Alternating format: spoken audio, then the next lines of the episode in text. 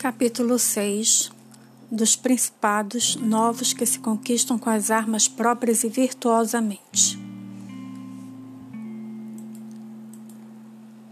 Não se admire se alguém, na exposição que irei fazer a respeito dos principados, completamente novos de príncipe e de Estado, apontar exemplos de grandes personagens, porque, palmilhando os homens, quase sempre as estradas batidas pelos outros, procedendo nas suas ações por imitações, não sendo possível seguir fielmente as trilhas alheias, nem alcançar a virtude do que se imita, deve um homem prudente seguir sempre pelas sendas percorridas pelos que se tornaram grandes e imitar aqueles que foram excelentes. Isto para que, não sendo possível chegar à virtude destes, pelo menos daí venha a oferir algum proveito.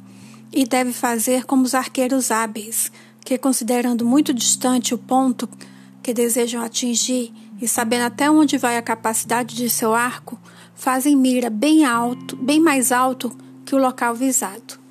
Não para alcançar sua, com sua flecha tanta altura, mas para poder, com o auxílio de tão elevada mira, atingir seu alvo. Digo, digo pois, que no principado completamente novo, onde exista um novo príncipe, encontra-se menor ou maior dificuldade para mantê-lo, segundo seja mais ou menos virtuoso quem o conquiste.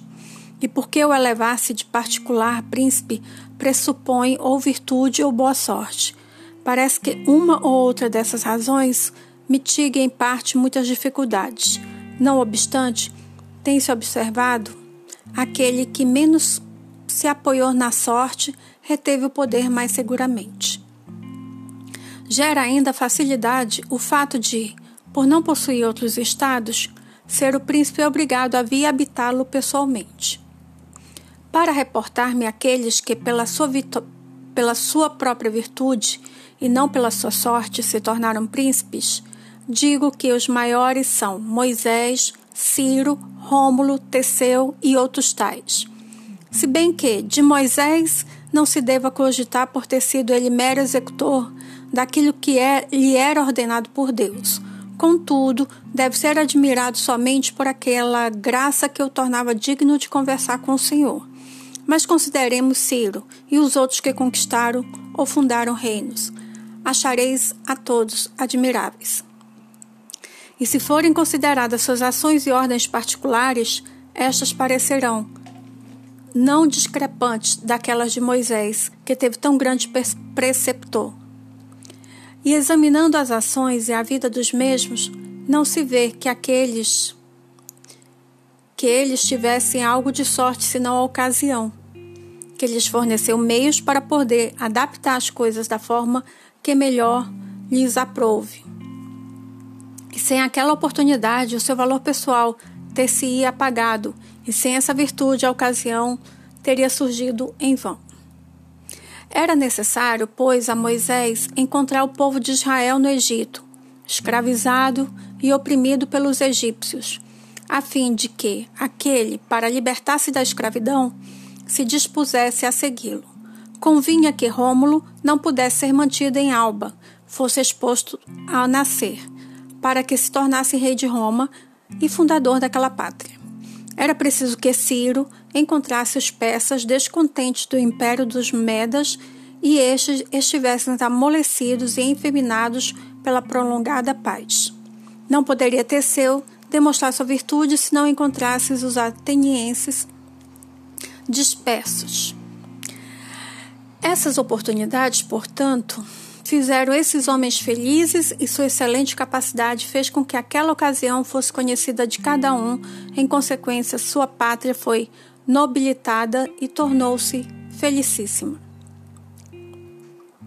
Os que, por suas virtudes semelhantes às que aqueles tiveram, tornam-se príncipe, conquistam o principado com dificuldade, mas com facilidade o conservam e os obstáculos que se lhes apresentam no conquistador o principado, em parte nascem das novas disposições e sistemas de governo que são forçados a introduzir para fundar o seu Estado e estabelecer a sua segurança.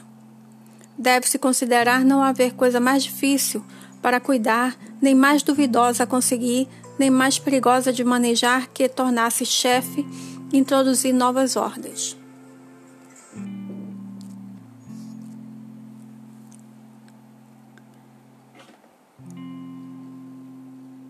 Isso porque o instrutor tem por inimigos todos aqueles que obtinham vantagens com as velhas instituições.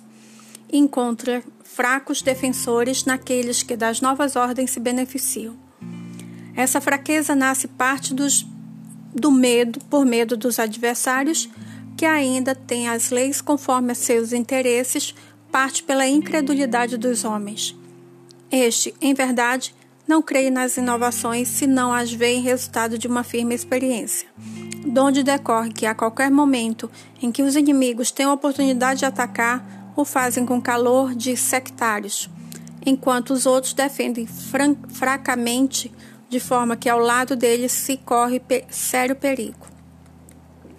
É necessário, pois, querendo bem expor esta parte, examinar se esses inovadores se baseiam sobre forças suas próprias ou se depende de outros. Isto é, se para levar avante sua obra é preciso que roguem ou se em realidade possam forçar. No primeiro caso, sempre acabam mal e não realizam coisa alguma. Mas quando dependem de si mesmo e podem forçar, então é que raras vezes perigam. Daí resulta que todos os profetas armados venceram e os desarmados fracassaram. Porque, além dos fatos apontados, a natureza dos povos é várias, sendo fácil persuadi-los de urna coisa, mais difícil firmá-los nessa persuasão. Convém, assim, estar preparado para que, quando não acreditarem mais, se possa fazê-los crer pela força.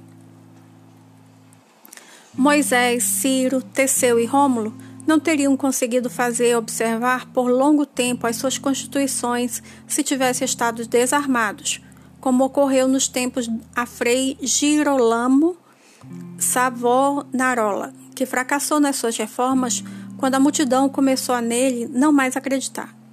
A ele não dispunha de meios para manter firmes aqueles que haviam crido nem para fazer com que os descrentes passarem, passassem a crer. Por isso tem grandes dificuldades no conduzir-se e todos os, perigos, todos os perigos estão no seu caminho.